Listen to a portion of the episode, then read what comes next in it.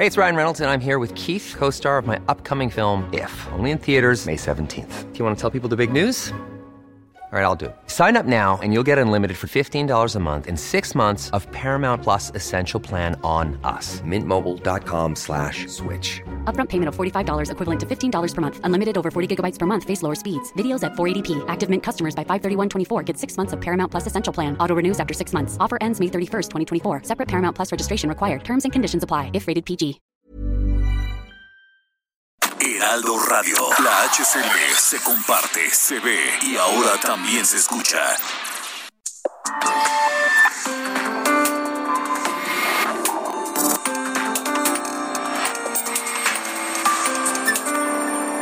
República H, con Alejandro Cacho.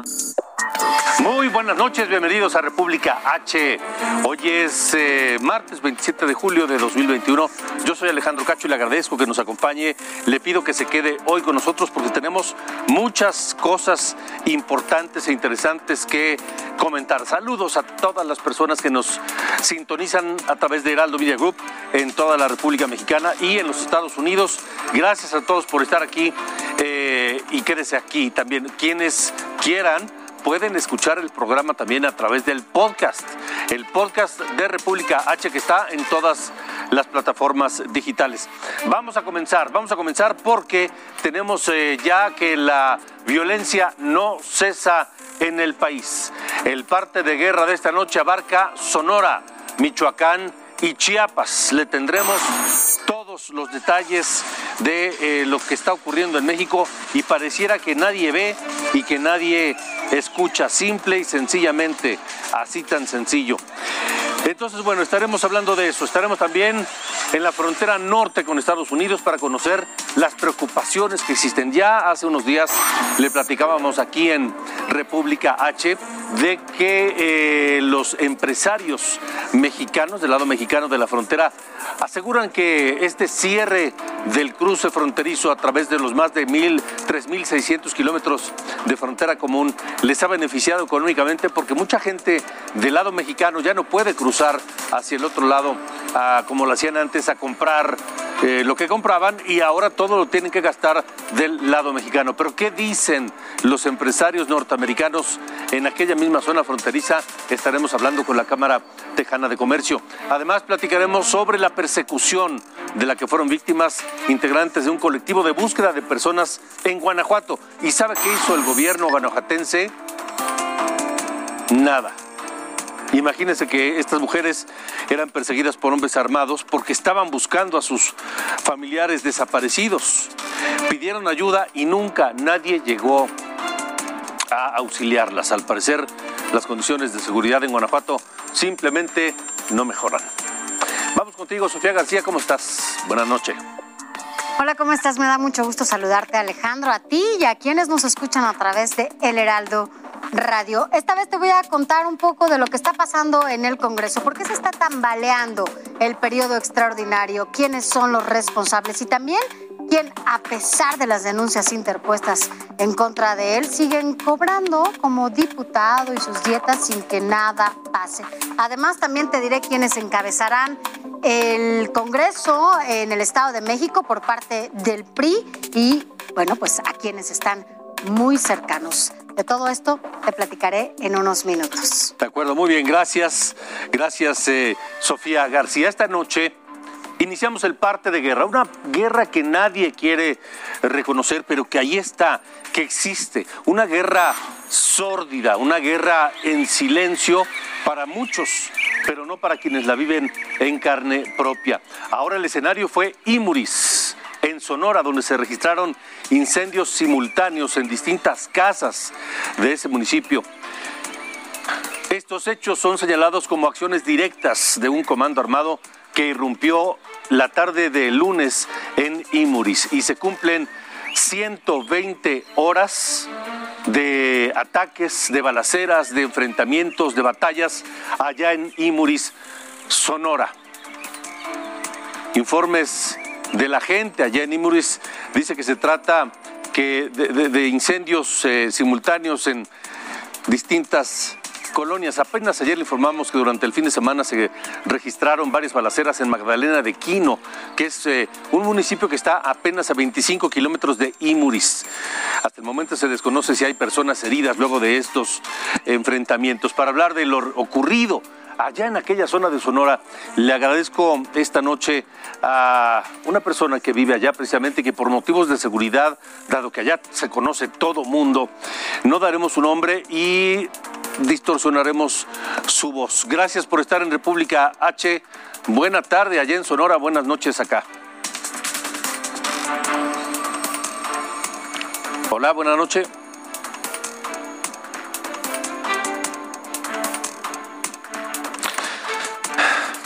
No lo tenemos. Bueno, Sí, buenas Bueno. noches. buenas noches. Buenas noches. Eh, le habla Alejandro Cacho de República H de Heraldo Media Group. Gracias por estar con nosotros. Pri- primero, ¿cómo están esta noche allá en, en Magdalena de Quino? Pues ahorita las cosas Pues están ahorita las calmadas. cosas están simplemente calmadas, ahorita, simplemente que ahorita, Pues en la mañana se pues en la suscitó mañana se otro nuevo enfrentamiento otro nuevo aquí en Magdalena. aquí en sabemos Magdalena, ni qué no horas ni en qué sabemos ni a qué momento. horas ni en qué momento. Ahorita permanecemos, Ahorita ya tenemos varios ya días tenemos varios días encerrados en nuestros encerrados hogares. en nuestros Por temor de salir por a las temor de calles, salir a las por inseguridad que por se la está viviendo inseguridad aquí en que se está Magdalena. viviendo aquí en Magdalena. Y pues desgraciadamente Y pues estamos solos. desgraciadamente estamos solos. Aparentemente, Aparentemente, supuestamente hay autoridades, supuestamente hay autoridades, pero no las miramos. pero no las en miramos acción porque en pues acción estos- porque, estas pues, personas estos- a diario estas personas a diario están están Ah, pues nos están ah, pues, asustando nos están prácticamente asustando aquí en Magdalena. prácticamente aquí en Magdalena. Han quemado una casa, Han quemado una se han casa, muchas se han cosas. Y cosas. pues ya es mucho Y pues miedo que es estamos mucho viviendo miedo aquí. que estamos Muchas viviendo personas ya aquí, nos muchas queremos personas ya ir nos queremos de aquí de Magdalena. Dígame algo, ¿desde cuándo comenzó esto? ¿Comenzó desde el sábado y no ha cesado hasta Ya hoy tiene martes? más. Ya tiene Ya va más. para ocho Ya días va para ocho esto. días. Esto. Ocho días de constantes balaceras y, y enfrentamientos allí en Magdalena y sus alrededores. Así es, principalmente Así en los alrededores, principalmente en los ya después en las alrededores, ya orillas. después en las orillas. Es donde más se Es están donde más se están originando. ¿Cómo originando. comenzó esto? ¿Tienen idea de, de- de- de cómo comenzó y qué pasó? Pues mire, nosotros Pues no mire, tenemos nosotros idea, no tenemos idea, escuchan simplemente que se detonaciones, escuchan detonaciones en en diferentes partes. Y pues uno ya Y se pues uno porque ya se pues, esconde ¿qué está porque pues, ¿qué está pasando? Pues Y pues es lo que estamos viviendo es lo aquí que estamos con día. viviendo aquí día con están día. cerrando locales, Están cerrando locales. están empezando a robar, Están empezando a robar, extorsionar. Pues están haciendo muchas y pues cosas están aquí haciendo que- muchas que cosas dicen aquí uno, que, ¿y las autoridades dónde ¿y las están? autoridades dónde están? O sea, Porque llevan ocho porque días así y no han recibido asistencia, nadie les ha devuelto la seguridad, ni, ni las autoridades del Estado, ni la Guardia Nacional, ni nadie. Pues ahí anda la Guardia Pues ahí anda la Guardia pero Nacional, no, pero no miramos no- no acciones, miramos porque acciones, pues, realmente pues realmente, cuando hay pues, enfrentamientos, cuando hay enfrentamientos, hay videos donde hay supuestamente videos donde ellos están en ellos partes y están en otras partes y balaceras. están las balaceras. Y es lo que dice la Y gente, es lo bueno, que dice entonces la gente, bueno, ¿dónde autoridades. están las autoridades? Eh, dígame una cosa, supongo que el ambiente en Magdalena no se descompuso de una semana para acá, sino que ya tenía, no sé, más tiempo viendo gente extraña, tal vez gente de fuera. Sí, Así es, oiga. así es, oiga. ¿Qué es lo que ha pasado? ¿Qué es lo que ustedes, la gente de Magdalena, ha notado de cómo ha cambiado la vida allá? Ha cambiado demasiado. Ha cambiado demasiado. Para todas las personas. Para todas las personas está cambiando mucho. El simple hecho de que, por ejemplo, la gente de la que viene de fuera, que trabaja que trabajan en las minas, que están desaparecidas. muchas cosas están Muchas pasando cosas y están pasando y nadie nos damos cuenta. ¿Han hablado con el gobierno de Sonora, con la gobernadora Pavlovich? Le ha pedido han pero tenido. nunca la han tenido. ¿Han hablado con el eh, gobernador electo, con Alfonso Durazo? No sabemos No realmente sabemos si otras realmente personas si lo han otras hecho. No sé la verdad. No sé la verdad. Dígame algo, ¿usted eh, es, de, es, de, es de Magdalena? ¿Toda su familia está ahí? ¿Cuál es el, Así- ¿Los ha visto? ¿Ha podido verlos en estos días? ¿O se ha mantenido encerrada en su casa? Aquí se vinieron a resguardar conmigo por la seguridad. ¿Quiénes están con usted? Bueno, estuvieron mis papás Bueno, el estuvieron fin mis de papás semana el fin de semana y ellos se tuvieron y que ir. ellos se porque, tuvieron pues, que ir porque pues Dijeron, ya se tranquilizaron dijeron ya las se cosas, tranquilizaron las fueron cosas por lo y se de que fueron no por lo tienen mismo de miedo que no tienen miedo que se les vayan a meter porque se andan metiendo a los lugares a refugiarse. Y sus vecinos, sus amigos, supongo que están en condiciones similares. Sí, nadie Sí, salimos de nadie hecho. salimos de. Nadie, ahorita nadie- mira las ahorita calles usted mira solas, las calles las tiendas solas, cerradas, las tiendas cerradas, farmacias, tiendas, farmacias, aurreradas. tiendas, Todas las tiendas están cerradas aquí tiendas prácticamente, dos, tres, prácticamente nada dos, más tres, están abiertas. nada más están ¿Y saben qué está pasando? ¿Saben por qué de pronto comenzaron estos, estos enfrentamientos, estas balaceras? Pues supuestamente por el Pues, crimen supuestamente por el organizado crimen que se organizado está viviendo. que se está viviendo. ¿Es paso de drogas esa zona de Magdalena? La verdad no sé. La verdad no sé, no sabré contestarle eso no porque está relacionado no con Sí, ellos. claro. relacionado con ellos, no sé. Eh, Entiendo que Imuris está muy cerca de Magdalena y vive una situación parecida.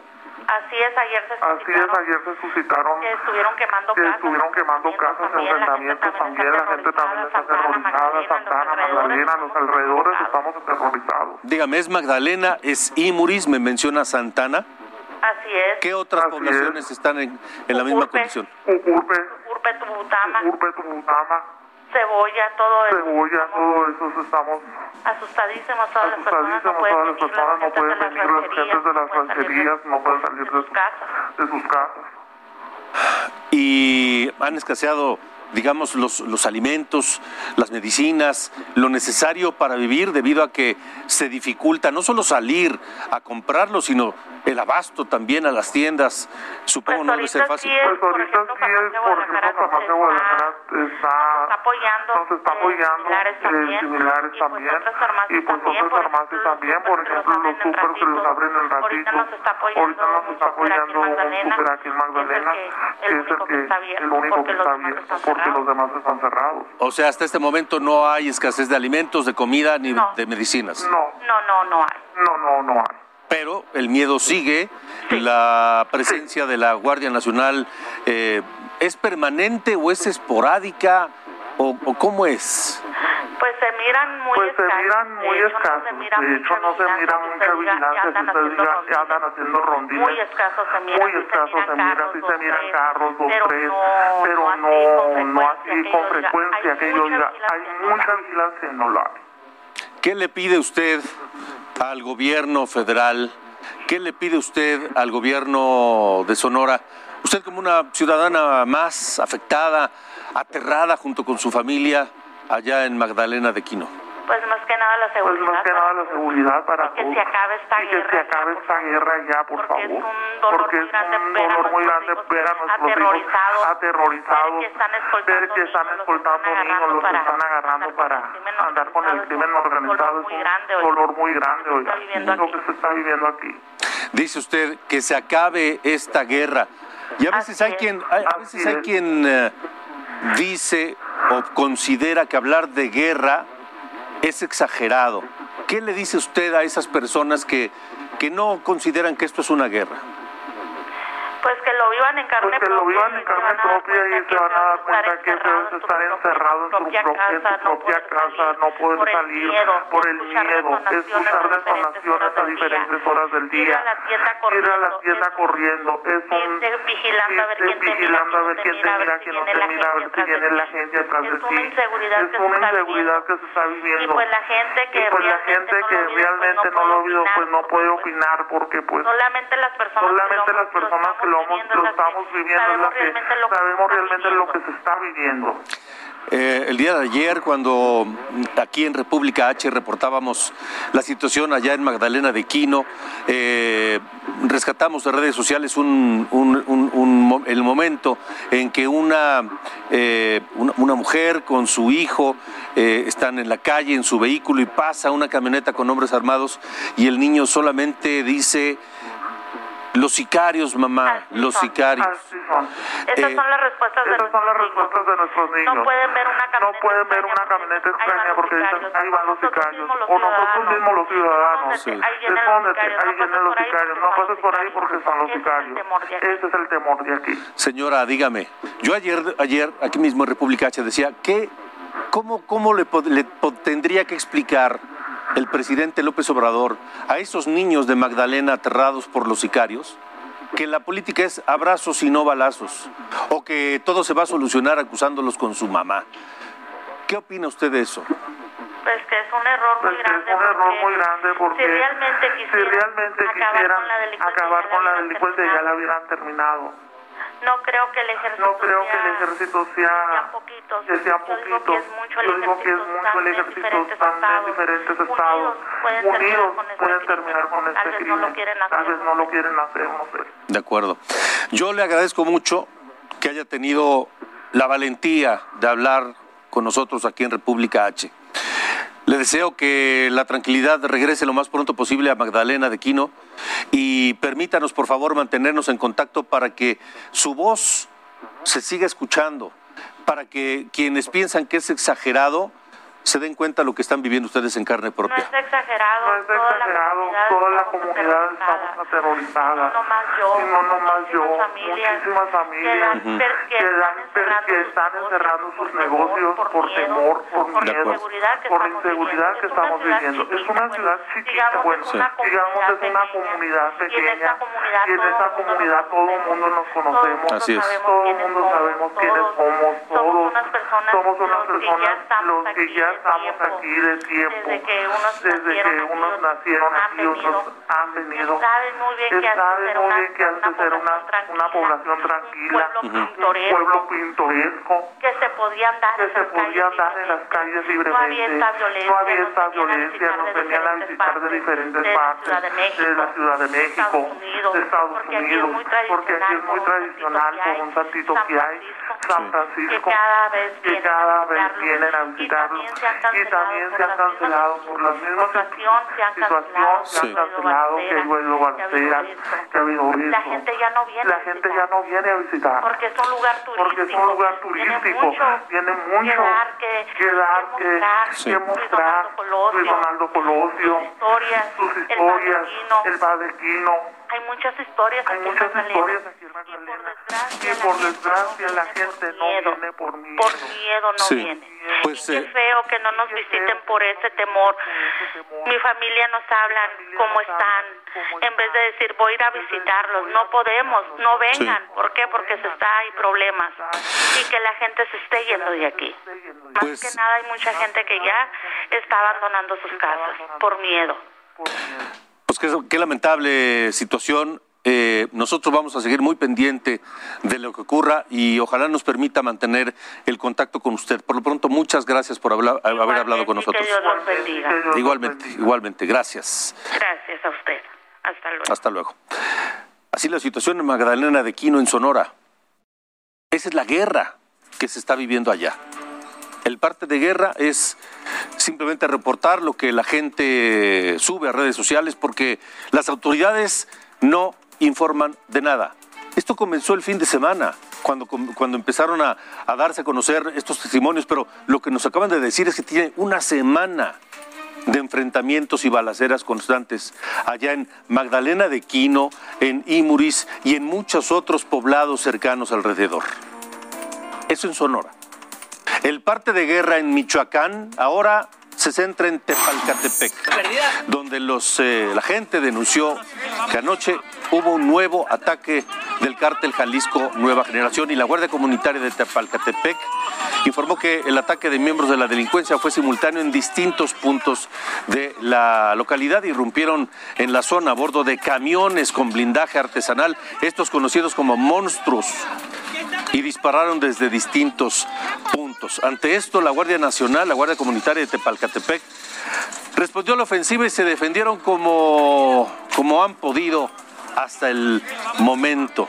Y esto, esto que le vamos a presentar son apenas unos instantes del choque más reciente allá en Tepalcatepec.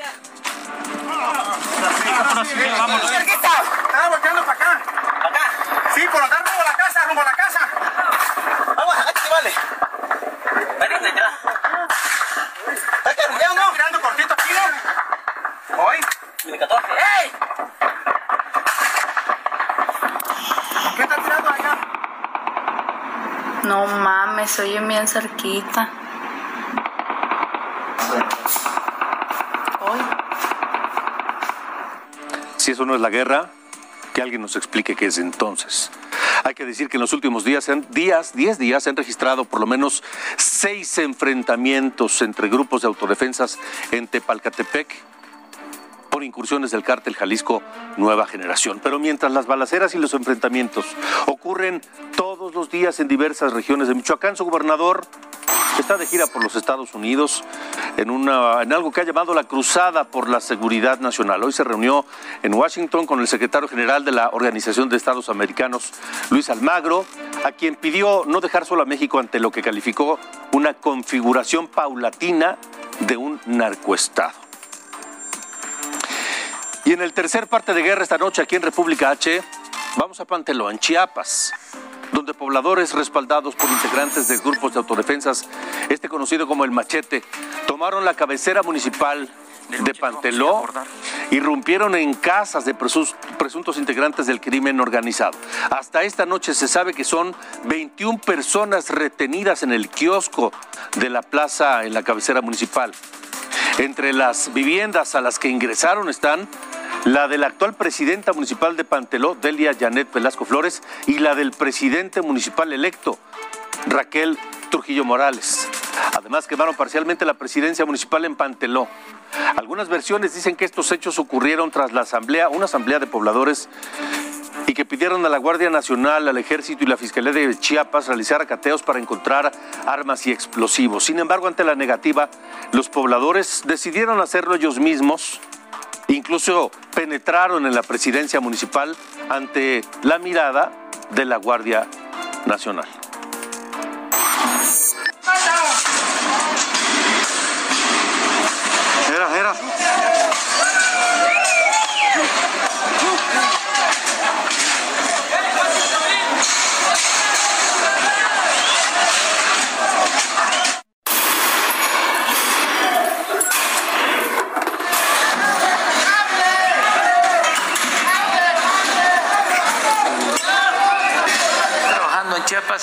Últimamente han habido estas eh, manifestaciones de violencia.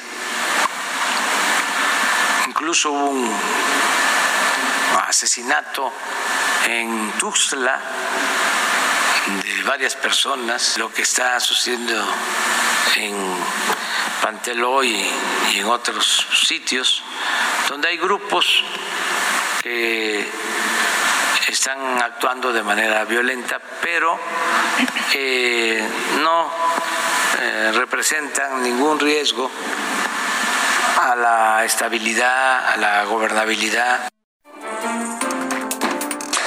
Bueno, eso en Chiapas, el parte de guerra de esta noche en República H fue Chiapas, Sonora y Michoacán.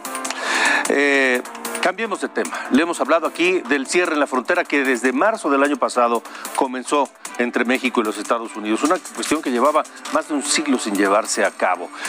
Eh, eso ha traído, por supuesto, consecuencias económicas en ambos lados, pero hace unos días nos decían los empresarios del lado mexicano en Ciudad Juárez que ellos han sido menos afectados que los eh, empresarios del lado norteamericano. Por eso buscamos esta noche eh, a los representantes del comercio de los empresarios en los Estados Unidos, para que nos digan cuál ha sido su, su afectación ante este cierre de la frontera. Así que Estefanía Nevares es la coordinadora del proyecto sobre COVID-19 del Centro de Fronteras de Mujeres, que pertenece a la Cámara Hispana de Comercio en El Paso. Estefanía, gracias por estar en República H. Estefanía, eh, ¿están de acuerdo ustedes en que los negocios del Paso han resultado más afectados por el cierre de la frontera que del lado mexicano?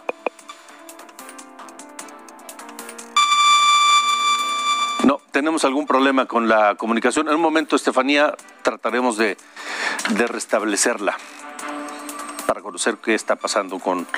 Estefanía, ¿me escuchas? Sí, ahí sí. Ah, ¿Qué tal? Buenas noches, gracias por estar aquí. Eh, es cierto que los empresarios y los comercios del Paso están sufriendo más por este cierre que del lado mexicano.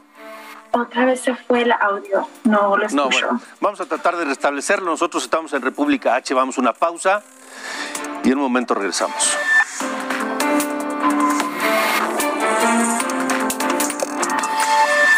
Regresamos, República H, con Alejandro K.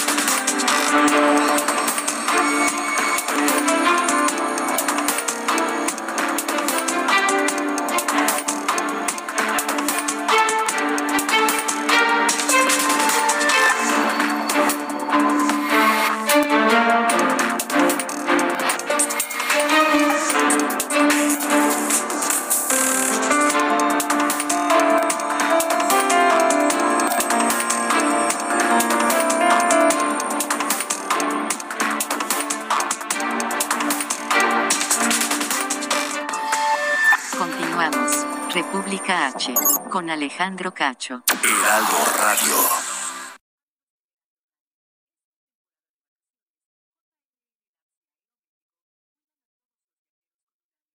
Heraldo Radio 98.5 FM, una estación de Heraldo Media Group, transmitiendo desde Avenida Insurgente Sur 1271, Torre Carrachi, con 100.000 watts de potencia radiada. Regresamos. República H, con Alejandro Cacho.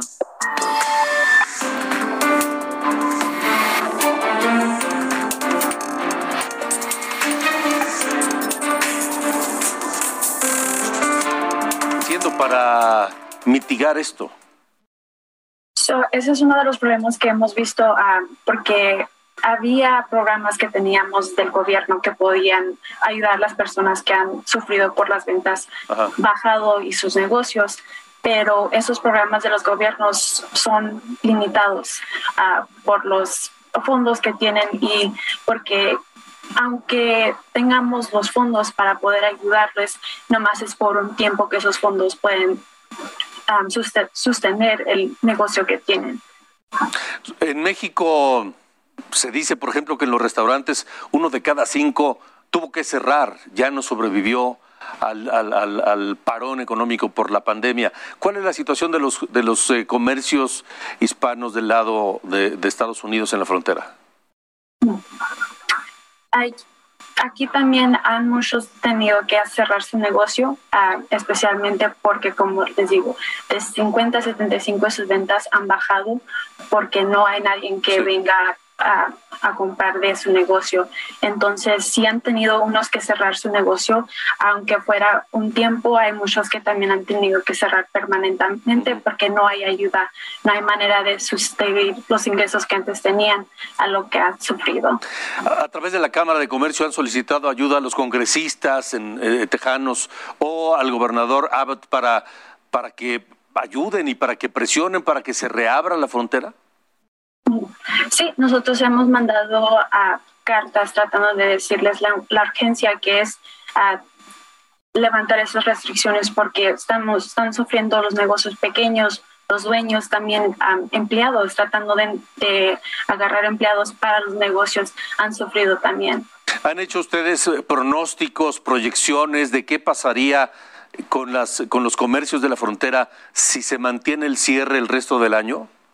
Por ahorita todavía no hemos hecho sus proyecciones, pero a lo como se ve, ah, si siguen así las restricciones, no creo que ni 50% de los negocios que hagan van a poder ver el 2022. ¿Podrían desaparecer al menos la mitad de los negocios si sigue el cierre? Sí, porque como les digo, hay muchas ventas que vienen de México, entonces si no se quitan esas restricciones, eh, como les digo, hay programas, pero los fondos se acaban o son limitados y nomás es por cierto tiempo que puedes usar esos fondos, entonces no hay suficiente para sostener todos los negocios que han sufrido. De acuerdo. Estefanía, Estefanía Nevares, gracias. Stephanie, gracias por haber estado con nosotros acá en República H y un saludo hasta El Paso. No, sí, gracias a ustedes. Gracias. Hasta luego, Stephanie Nevares. Así que si en el lado mexicano los comerciantes han estado sufriendo, pues ya escuchó, podrían morir al menos la mitad de los negocios hispanos en el lado norteamericano de la frontera. Es momento de ir con Sofía García que nos tiene vaya cosas, Sofía, vaya información. Adelante. Esto es República H.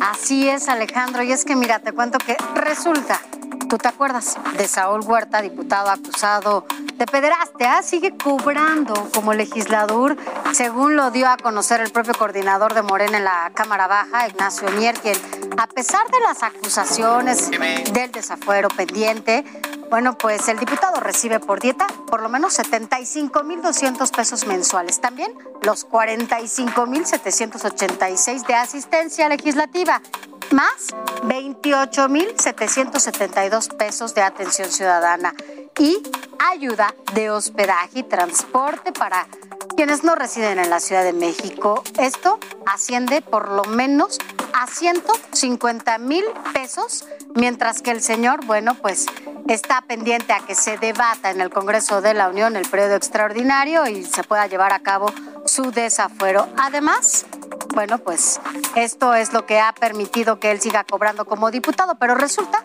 que el grupo opositor legislativo pues ya advirtió que mientras no se dividan los dictámenes para la convocatoria del extraordinario, no votarán a favor. Es decir, mira, piden el desafuero que de Huerta, Toledo y la reforma outsourcing se coloquen en, un dictamen y que el desafuero del fiscal general de Morelos, Uriel Carmona, acusado de delito de operaciones con recursos de procedencia ilícita, se ha tratado en otro dictamen, toda vez que tiene un amparo definitivo que implica que el juicio continúe hasta el final. De lo contrario, el Congreso caería en una violación a la ley por desacato. Es decir, bueno, hasta que no se dividan estos dos dictámenes, en el Congreso se votará a favor de este periodo extraordinario para que los diputados que están pendientes de desafuero puedan, bueno, pues finalmente ser desaforados. Pero bueno, el próximo, en otros temas, el próximo 29 y 30 de julio, los diputados federales electos del PAN se reunirán en el Comité Ejecutivo Nacional, en donde anunciarán ya por fin al nuevo coordinador que tendrán allá en San Lázaro, que todo apunta a que será Jorge Romero. Y mientras tanto, vámonos al Congreso del Estado de México, porque ahí sí ya por unanimidad las y los legisladores del PRI en ese estado, en el Estado de México, votaron para que el diputado Elías Rescala Jiménez sea el coordinador del grupo parlamentario del PRI en la próxima legislatura del Congreso mexiquense. Rescala Jiménez, por cierto, muy cercano al gobernador Alfredo del Mazo, destacó que tanto las y los diputados del PRI tienen como prioridad el bienestar de los mexiquenses y que es a partir de ese principio que buscarán las políticas públicas que impulsa el Ejecutivo Estatal. Así las cosas en todo lo que tiene que ver con el Congreso de la Unión y ahora, bueno, allá en el Congreso del Estado de México, Alejandro. En el caso de los, eh, de, de- de los diputados estos en proceso de desafuero, están haciendo todo para protegerlos, ¿verdad? Todo, todo. Ahora resulta que tienen que dividir los dictámenes Sí. para que puedan votar a favor de que sean desaforados Saúl Huerta, que además sigue cobrando No, no, menos no, no. 150 mil pesos y es acusado de violación a menores de edad. Una vergüenza. Mientras tanto, bueno, pues están ahí en un debate que, bueno, parece que no tiene fin y será hasta que se pongan de acuerdo todas las fuerzas políticas. Así nuestros diputados, así nuestros diputados. Gracias, gracias Sofía García.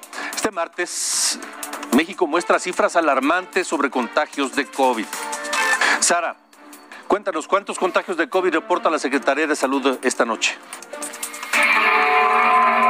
De acuerdo con la Secretaría de Salud, en las últimas 24 horas se registraron 17.408 nuevos contagios de coronavirus en México.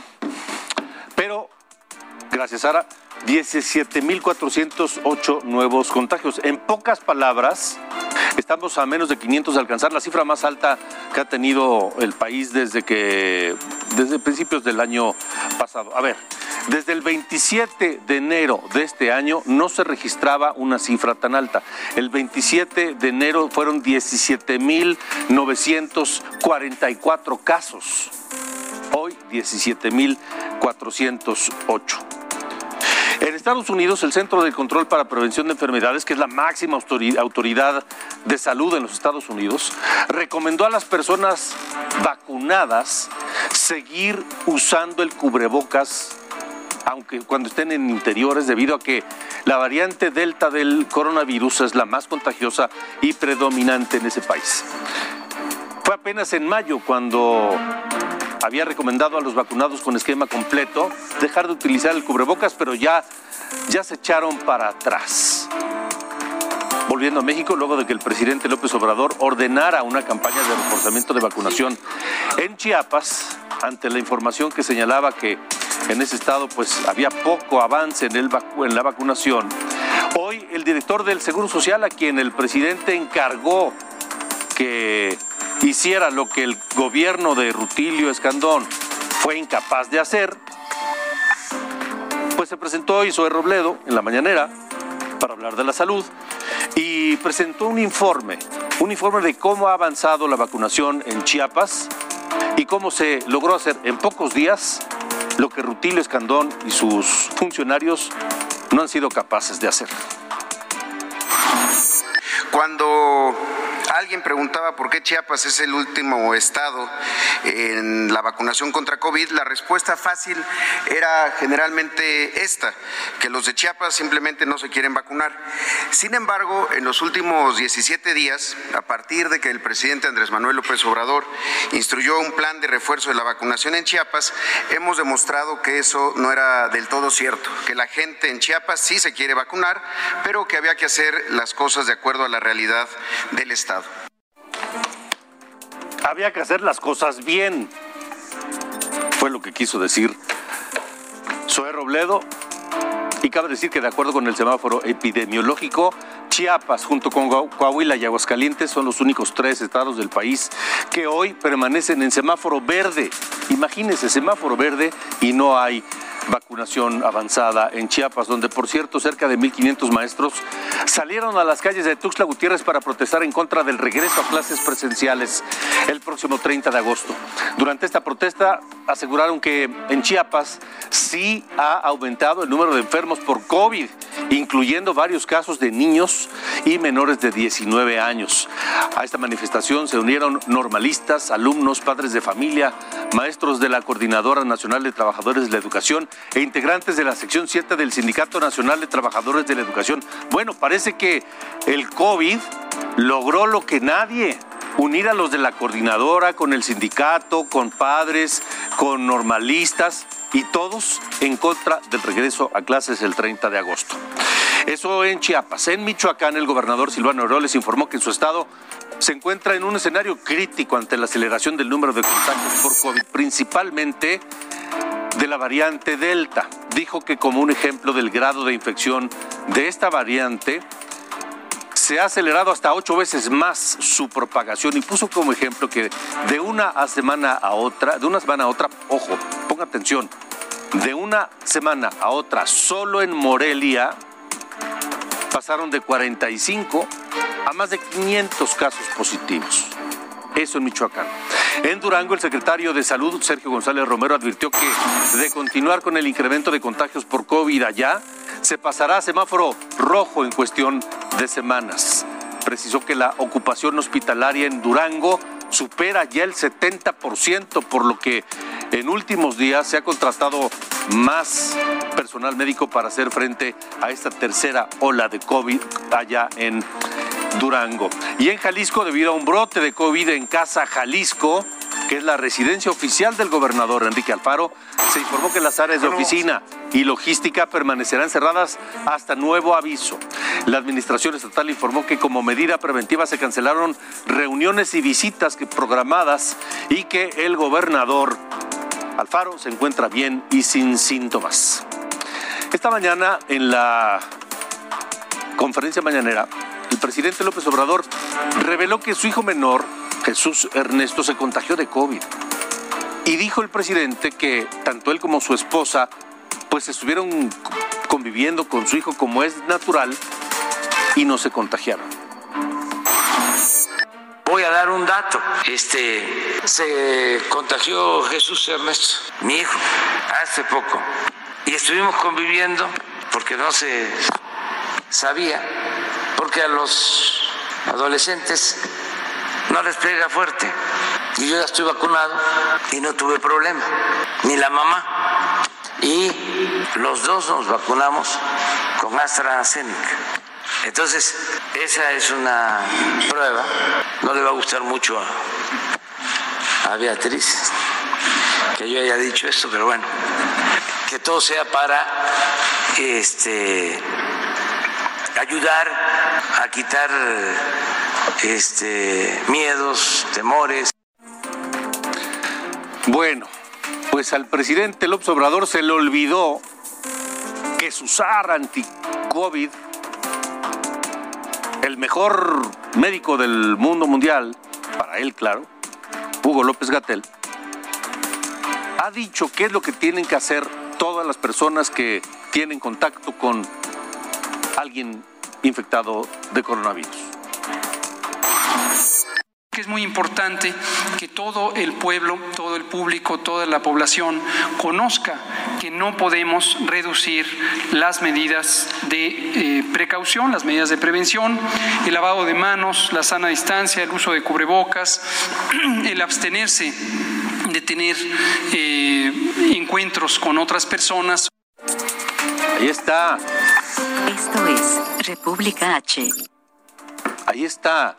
Uso de cubrebocas, lavado constante de manos, abstenerse de tener contacto con otras personas y quedarse en casa. No sabemos que el presidente López Obrador haya cumplido con ninguna de estas medidas cuando supieron que su hijo menor estaba contagio, contagiado de coronavirus. Por fortuna, no hubo mayores estragos. Pero mientras en los Estados Unidos la máxima autoridad de salud ordena que nuevamente se tiene que utilizar el cubrebocas en espacios cerrados, donde tienen un 60% de la población vacunada en los Estados Unidos, ordenan el cubrebocas. Acá en México tenemos menos del 30% de la población vacunada y no cumplimos con las medidas. En fin, esto es República H, gracias por estar con nosotros. Vamos a Guanajuato, cambiemos de tema. Integrantes del colectivo Hasta Encontrarte, que busca personas familiares desaparecidos, denunciaron pues el riesgo que corren. Denunciaron que dos de sus compañeras eh, simple y sencillamente buscaban a sus familiares, a desaparecidos, fueron perseguidas por hombres armados, pidieron ayuda a las autoridades y las autoridades simple y sencillamente nunca llegaron para auxiliarlas. Ana Bueno es presidenta municipal de Cuerámaro y explicó que la fosa localizada por estas personas no se encuentra en ese municipio. Esta noche está con nosotros para platicar precisamente de la situación. Eh, con, está Marina, integrante del colectivo de búsqueda hasta encontrarte. Marina, buena noche. Hola, buenas noches. ¿Qué pasó con estas eh, compañeras suyas de este colectivo que fueron eh, perseguidas y que nunca recibieron ayuda de las autoridades? ¿Cómo fue? Bueno, pasa que el día viernes recibimos una llamada en la página del colectivo en donde nos dicen que hay una fosa, al parecer, en, el, en la parte de Cuerama, entre Cuerama y Manuel Doblado. Este, nos dirigimos hacia, hacia el punto al momento de, de empezar a escarbar. Nos damos cuenta que sí, efectivamente hay una fosa donde hay un positivo, este, es como nosotros les nombramos. Este, y bueno, en el lugar no había señal, hay que salir para buscar señal para poder hablar las autoridades competentes, esto para respetar la cadena de custodia, donde sabemos nosotros ya que al momento de encontrar eh, un punto positivo no podemos ya tocar ningún indicio.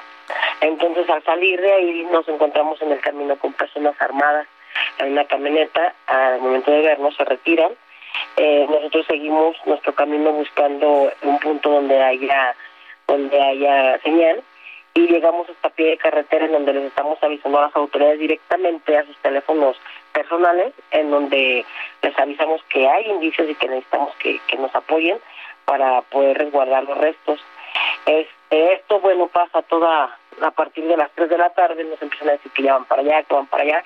Nos da hasta el punto de que hay carretera a las 6 y media de la tarde, en donde decidimos mejor retirarnos porque no llegaban las autoridades. Entonces eh, nos retiramos, nos damos cuenta que entrando a Cuéramaro nos siguen dos motocicletas. Este, saliendo de Cuéramaro dejan de seguirnos. Al empezar la carretera nos damos cuenta que ahora nos siguen dos camionetas. Este, en las, las cuales en una curva de la carretera se nos cierra una camioneta, llegamos a un, hasta un barrocho, nos, nos salimos de la carretera literalmente. Este, y bueno, al sentir el peligro, lo único que decimos y decidimos es correr. Salimos de la camioneta y corremos hacia hacia el sembradío, que es, es demasiado alto, yo creo que un metro veinte, más de un metro veinte, perdón, este nos tapa, completamente nos metemos, cuando entramos escuchamos la gente gritándonos, hombres armados gritándonos, y se escuchan detonaciones, lo que hacemos es tirarnos al piso, y pues ahora sí que arrastrarnos hacia un punto donde podamos sentirnos un poco seguras. Esto apare- pa- pasa durante las entre las siete y media y las ocho de la noche y eh, nos permanecemos dentro de este sembradío hasta las once de la noche que nos arrastramos nuevamente a pie de carretera y nos damos cuenta de que ya hay por ahí torretas encendidas salimos y ya pedimos auxilio hacia, hacia una patrulla que estaba por ahí parada cuando llegamos cuando llega la patrulla nos ve ya nos sube rápidamente a la patrulla y empiezan a llegar todas la- el resto de, de las demás patrullas O sea, la, la ayuda tardó tres horas en llegar. Así es, tres horas aproximadamente a las 11 de la noche ya estábamos eh, haciendo llamadas para decir que estábamos bien porque muchísimas de los familiares, los, los colectivos ya estaban muy, muy preocupados. Eh, ¿Qué querían estos individuos? ¿Qué les gritaban? Evidentemente estaban eh, en una actitud agresiva, disparando y demás. Me imagino el, el- el- el miedo que debió haberles dado, pero ¿qué les decían? Así es, más que nada hacían referencia que estábamos metiéndonos como que en sus asuntos. Nos gritaban que éramos metiches, que éramos unas personas muy metiches, que ya los tenemos cansados. Obviamente no con esas palabras, sino con muy malas palabras. Sí. ¿Es la primera vez que les ocurre esto? ¿Tiene noticia Marina, integrante del colectivo Búsqueda hasta encontrarte? ¿Es la primera vez que les pasa a ustedes o tiene noticia que le ha ocurrido a otras personas? Ya hemos tenido como tal este amenazas, como por ejemplo llamadas, mensajes, este hasta la semana pasada fue la pinchadura de las llantas, de tres llantas de mi vehículo en el que me muevo yo para las prospecciones individuales, este y por ahí algunos mensajes. Entonces, no nada más yo, hay otras personas de otros colectivos, en Guanajuato somos 13 colectivos y a varios representantes de los colectivos ya han sufrido amenazas. Ya. Eh, ¿Qué les dijeron las autoridades de Guanajuato después de esto, después de haber tardado tres horas en llegar a auxiliarlas? Bueno, la respuesta de las autoridades ahorita es eh, ha sido muy poca. Este, nos han estado brindando hasta después ya la seguridad, nos dicen que contemos con su seguridad y que podamos hacer las protecciones ya con seguridad. Pero bueno, ya eso fue después, la, la, la asistencia la necesitábamos en ese momento cuando estábamos en peligro. Pues Marina, muchas gracias por haber estado con nosotros en República H y mantengamos la comunicación. Gracias a ustedes. Gracias, buenas noches. Antes de irnos vamos con Sofía García.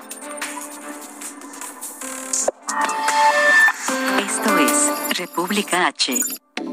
Gracias Alejandro. Vámonos a otro recorrido por la República y es que la Mesa de Salud de la Laguna Durango aún no quiere garantizar el regreso a clases presenciales. Todo dependerá del control que mantengan las familias en este periodo vacacional. De haber un retorno será consultado ante consejos escolares, pues la- las autoridades preocupadas, muy preocupadas están por las nuevas variantes. Y a propósito, médicos y enfermeras y administrativos, pero de, de Tixla Guerrero, exigieron que paren los ataques en su contra. Marcharon para clamar justicia por dos de sus compañeros asesinados al salir del trabajo. Hasta ahora ni el gobernador Héctor Espudillo ni tampoco la Fiscalía del Estado han mostrado avances ni apoyo al respecto. Y en más información, la Subsecretaría de Derechos Humanos y el gobierno de Coahuila reconocieron la labor de los colectivos de búsqueda. Por ello, se celebró una mesa de trabajo para fortalecer la coordinación entre la Federación, el Estado y estas organizaciones para impulsar acciones de protección a favor de ellas. Y el gobernador de Yucatán, Mauricio Vila Dosal, adelantó que la reubicación del aeropuerto de Mérida es un hecho ya. Esto para mejorar el medio ambiente y la calidad de vida de los yucatecos. Además, puntualizó que su gobierno no pondrá un solo peso en la construcción de esta nueva terminal aérea. Y representantes de las etnias de Baja California afirmaron para respaldar la reforma que dará reconocimiento a los pueblos indígenas del país. La diputada indígena Evelyn Sánchez aseguró que esto cambiará su futuro en el estado y en el resto del país. Comenzó también la vacunación de los jóvenes de 18 a 29 años en Aguascalientes, por lo que ya se lanzó una campaña que ha causado polémica, ya que incluye la palabra ALB, Entre los centennials esto, bueno, pues está relacionado con una grosería, pero el gobierno de Aguascalientes lo traduce como a la vacuna. Bueno, cada quien. Hasta aquí la información, Alejandro. Gracias, Sofía, y gracias a ustedes también. Pasen una excelente noche, les esperamos mañana aquí en República H. Buenas noches.